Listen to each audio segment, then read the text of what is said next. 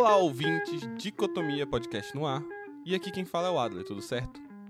Hoje é dia de ABC das RIs e nesse episódio vamos aprender mais sobre o conceito de quase-estado. Já ouviu falar? Pois é, eu confesso que não conhecia o conceito muito bem, já tinha escutado falar superficialmente sobre quase-estados e eu acho que eu posso falar que foi um dos episódios mais difíceis que eu gravei aqui no Dicotomia. Bem, mas nunca é tarde para aprender e quem, assim como eu, não conhece muito bem sobre o assunto ou nunca ouviu falar sobre os quase-estados, encosta para lavar a louça que é hora de ouvir o ABC das RIs. Because China ist dramatisch. ¿Cómo se dice en inglés? Me siento orgulloso. Não existe dicotomia. Dicotomia Podcast. Como eu comentei, esse foi um episódio bem difícil de produzir, principalmente pela minha falta de conhecimento, mas também pelo conceito em si. Sendo assim, eu resolvi iniciar fazendo algumas pontuações sobre o que vamos conversar nos próximos minutos. Então, ponto 1. A gente não vai esgotar o tema aqui, e eu sei que vocês já sabem disso, mas dessa vez o aviso é muito, muito sério. A gente não vai esgotar o tema. Ponto 2. Há uma série de conceitos que parecem com a ideia de quase-estados. Estado falido, fracassado, colapsado, bandido, proto-estado, pseudo-estado são alguns exemplos. Inclusive, algumas referências reconhecem como sinônimos, mas me parece que o entendimento mais amplo é de que há uma ligeira e fundamental diferença entre esses conceitos. Eu gostaria de explicar cada um deles para vocês, mas falta tempo e conhecimento para isso. Ponto 3. Vou me dar o direito de não afirmar que estado X ou estado Y é ou não é um quase-estado. Eu tenho certeza que vocês vão entender isso mais para frente, mas por agora eu quero explicar que eu talvez não tenha o conhecimento suficiente sobre o assunto para fazer essa atividade de afirmar que estado é ou não é um quase-estado. E isso nos leva ao último ponto, que é o ponto 4. Então, ponto 4. Me parece que o tema é pouco debatido nas relações internacionais. Eu consegui pensar em vários motivos que justificam isso. E no decorrer da nossa conversa eu sei que vão surgir muitas reflexões, assim como eu ainda tenho muitos questionamentos sobre o conceito.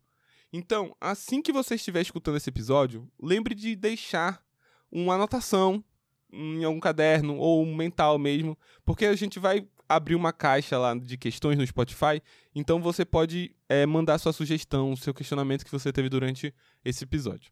Vamos para o episódio? Sem mais delongas, o conceito de quase-estado é diretamente atribuído a Robert H. Jackson, na publicação do livro Quase-Estados: Soberania, Relações Internacionais e Terceiro Mundo, de 1990. Essa tradução aqui fui eu que fiz, foi uma tradução livre, mas o título só, eu só achei em inglês. Jackson era cientista social e professor da Universidade de British Columbia. Se interessava principalmente pelo tema da natureza da soberania. Nesse livro, Jackson procura abordar as questões de soberania no período pós-colonial, tentando entender os efeitos e o desenrolar do mesmo período, chegando no conceito que estamos apresentando nesse ABC da RI. Em resumo, os quase-estados seriam aqueles países que internacionalmente receberam a garantia da soberania, mas não conseguem estabelecer um estado de fato, onde a soberania não é dada, mas efetivamente aplicada. Mas como ele chegou nessa conclusão? Por quê? Onde? Como assim receber soberania? Como assim Estado de fato? Bem, essas são perguntas que vamos responder aos poucos, mas por início, didaticamente, precisamos entender que quase-estados são internacionalmente reconhecidos como estados detentores de soberania e domesticamente são países com lacunas. Segundo Robert Jackson, depois do imperialismo europeu, aquele momento quando há um movimento de colonização em grandíssima escala, houve movimentos de descolonização. Estamos falando do pós-guerras por volta dos anos 40 e 50, quando há um interesse internacional da paz institucionalizada. A gente precisa lembrar que é nessa época que é criada a Organização das Nações Unidas, a famosinha ONU, e junto dela a Carta da ONU, com seus propósitos e princípios. E isso tem tudo a ver com o nosso episódio, porque nós conseguimos entender que a linha de argumentação de Jackson faz todo sentido. É nesse regime que diversos países, principalmente no continente africano, vão receber, preste bem atenção na palavra, receber a sua independência. Em várias bibliografias que eu pesquisei, os princípios de não intervenção e autodeterminação dos povos são eleitos como os norteadores da causa da soberania concedida dos impérios para os novos países. Voltando para o Jackson, ele tenta complementar essa ideia e aprofundar um pouco mais, apresentando a soberania negativa e a soberania positiva, conceitos inspirados ao de Isaiah Berlin de liberdade negativa e positiva. Então, para Robert Jackson, os países recém-criados através do direito concedido de soberania detêm a soberania negativa, que tem origem externa, aquela que tem mais formação jurídica do que empírica, como aponta Alexandre dos Santos Silva na sua dissertação de mestrado, que vamos deixar na nossa indicação e referência, tanto aqui na descrição do episódio, quanto no nosso Instagram, o arroba dicotomia cast. Inclusive, siga-nos nas redes sociais. E para não deixar lacuna, a soberania positiva seria aquela que pressupõe capacidade dos governos agirem de forma mais ativa, de acordo a defender seus próprios interesses e de aliados. Os estados positivamente soberanos exploram sua independência de maneira direta e ampla nos aspectos políticos, econômicos, sociais, etc. Estamos falando dos, muitas aspas, tradicionais estados. Aqui eu te convido a escutar o nosso outro episódio do ABC sobre Estado-nação para a gente entender melhor as seguintes conexões. Em nível doméstico, nós podemos chamar o poder soberano estatal de capacidade institucional do Estado, que é planejar, executar e fazer cumprir as políticas do Estado. Para o conceito de quase-Estado, a capacidade institucional do Estado é uma das variáveis que demonstram que o país é um Estado de fato e não um quase-Estado. Voltando para as colônias que no século XX receberam juridicamente a soberania internacional, a maioria delas não conseguiu expressar-se como um Estado de fato. Isso porque, assim que os colonizadores concederam a independência, grupos internos emergiram para a disputa de poder, perpetuando um cenário de quase Estado, onde não houve uma capacidade institucional do Estado.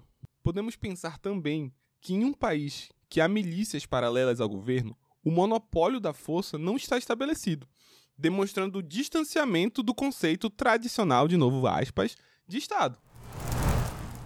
Agora, você pode estar pensando que quase Estado é a mesma coisa que Estado falido ou Estado frágil. Eu também tive esse mesmo pensamento, mas consegui entender que são sutis as diferenças desses conceitos. Ao estudar mais sobre o tema, eu tive a ligeira impressão que o conceito de quase Estado não foi muito bem aderido pela comunidade acadêmica. Isso porque ele apresenta um viés bem interpretativo do conceito. Assim, acredito que outros acadêmicos beberam da ideia e formularam novos conceitos que são mais próximos da ideia de quase-estados. Por isso, há aqueles numerosos termos que eu citei logo lá no início do episódio que são parecidos com a ideia de quase-estado. E dentro desses termos, eu acho que Estado falido também se encaixa assim um pouco nessa ideia. A diferença entre quase-Estado e Estado falido é puramente lógica, já que o Estado falido um dia já foi Estado de fato.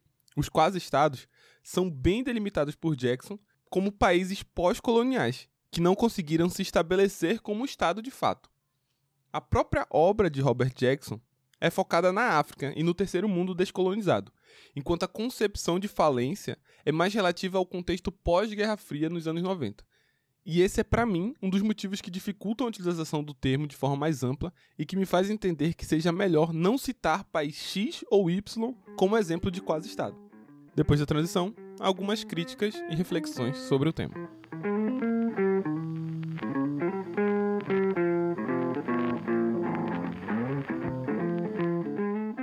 Como é de se esperar, acho que todos os conceitos, eu acho que todas as questões que envolvem relações internacionais acabam tendo é, reflexões e críticas sobre, sobre ela.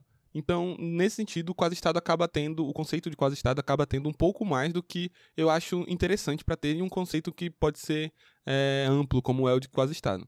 A primeira crítica que eu tenho com relação ao conceito de quase-estado é a mais óbvia que a gente pode ter e a mais óbvia que a gente pode fazer, que é o conceito foi pensado do centro para a periferia o conceito é extremamente ocidentalista. Ele pensa no viés de Estado, por exemplo, é, o Estado da forma que a gente sempre colocou, é, bem fechadinho, com o monopólio de poder, com todas aquelas questões territoriais que a gente sempre comenta. Né? Então ele desconsidera outros vieses que existem é, sobre o que é um Estado de fato, como o próprio autor diz. E a partir disso a gente começa a pensar e questionar outros diversos pontos do conceito de quase-estado que vão se perdendo também, ou que pelo menos não vão fazendo tanto sentido né, num primeiro olhar, né? Que é o olhar que a gente está tendo aqui. Então, é, no caso da, do reconhecimento internacional, por exemplo, ele adota o reconhecimento internacional a partir daquela ideia do pós-guerra, da criação da Carta da ONU, da não intervenção, do processo de descolonização, né? Processo de independência desses principalmente desses países africanos. Então, é, eu acho que nesse sentido também há muita crítica, há muito o que se pensar o que é essa legitimação internacional, o que é, é essa ideia de do que o internacional aceita, do que o internacional reconhece como Estado. Então, é, e por aí, como eu falei, eu não vou citar exemplos, mas a gente consegue pensar em diversos estados que se separam ou que pelo menos têm uma intenção internacional de algum grupo de países reconhecer como um estado independente e um outro grupo de países que não reconhecem como independente e aí já surge um monte de questões só sobre esse ponto. Outro ponto a se refletir é sobre a questão doméstica, né? O que de fato a gente consegue entender como a efetividade da soberania interna. O que, que, seria um Estado de fato que cumpre todo aquele conceito que a gente formulou né, de é, capacidade institucional do Estado? Então, será que nesse sentido a gente pode incluir, vou dar um exemplo aqui, né, o fator democracia? A democracia é uma variável que conta na ideia de capacidade institucional de Estado? É, como é que a gente pode avaliar é, estados autoritários? Que não lidam necessariamente com a democracia liberal que a gente conhece. E ainda assim conseguem, em alguma medida, ter uma soberania interna, sabe? Conseguem alcançar aquele conceito tradicional de Estado. Um último ponto, mas não significa que o assunto se encerra aqui, principalmente porque eu acho que dá para refletir e conversar muito sobre ele, que é o ponto que eu terminei um pouquinho falando é, do, do conceito do quase-estado, que é e a diferença entre a, o estado falido e o quase-estado, que é para qual momento Robert Jackson está escrevendo. Ele escreve necessariamente para países que estão so, se tornando independentes, estão deixando de ser colônia. Mas será que a gente consegue transitar com esse conceito através do tempo? A gente consegue fazer aplicar esse conceito, por exemplo, para um estado que atualmente teve uma separação, um movimento de um movimento separatista, por exemplo, ou aquele estado que estava sendo ocupado militarmente por um outro, né? E aí, em um determinado momento, o país se retirou deixou de acontecer a ocupação, e aí o país que estava agora livre da ocupação não conseguiu retomar uh, as forças, né? Não conseguiu é, estabelecer o Estado de fato e outras milícias tomaram poder, o grupo terrorista. A gente tem exemplos diversos acontecendo recentemente com relação a isso. Então, será que esse, a gente consegue aplicar essa ideia de quase Estado para esses países que são recentes nesse processo de não de descolonização, mas esse processo de retirada de tropas de uma ocupação? Sabe? Uma outra situação, por exemplo, e agora sim, é válido citar o nome de país, porque um país assim não, não existe mais.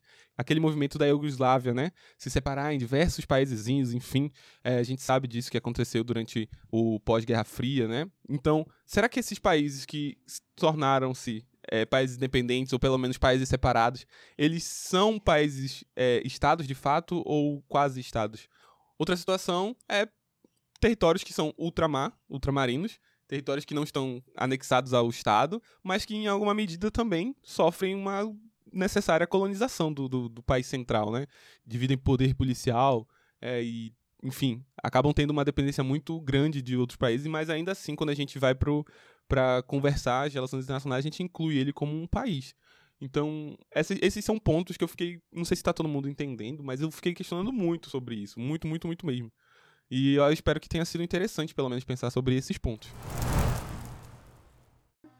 Bem, é isso. Final de episódio chegando. E eu queria convidar vocês a participar desse debate, caso vocês tenham interesse. É, trazer o assunto, perguntas e dúvidas ou reflexões que vocês tiveram, assim como eu. Eu fiquei com o assunto ainda muito em aberto, assim. Eu, eu gostei muito de ter feito, mas assim, foi bem difícil. Então, se você gostou desse episódio, achou interessante, é, compartilha ele com quem você gosta, com quem você acha que vai achar interessante também. E siga a gente nas nossas redes sociais. Como eu falei, é o arroba dicotomia em todas as nossas redes. Também assine a revista, ela é mensal e você vai ficar informado sobre as notícias do Brasil e do mundo. E eu vejo vocês num próximo episódio. É isso aí, tchau, tchau.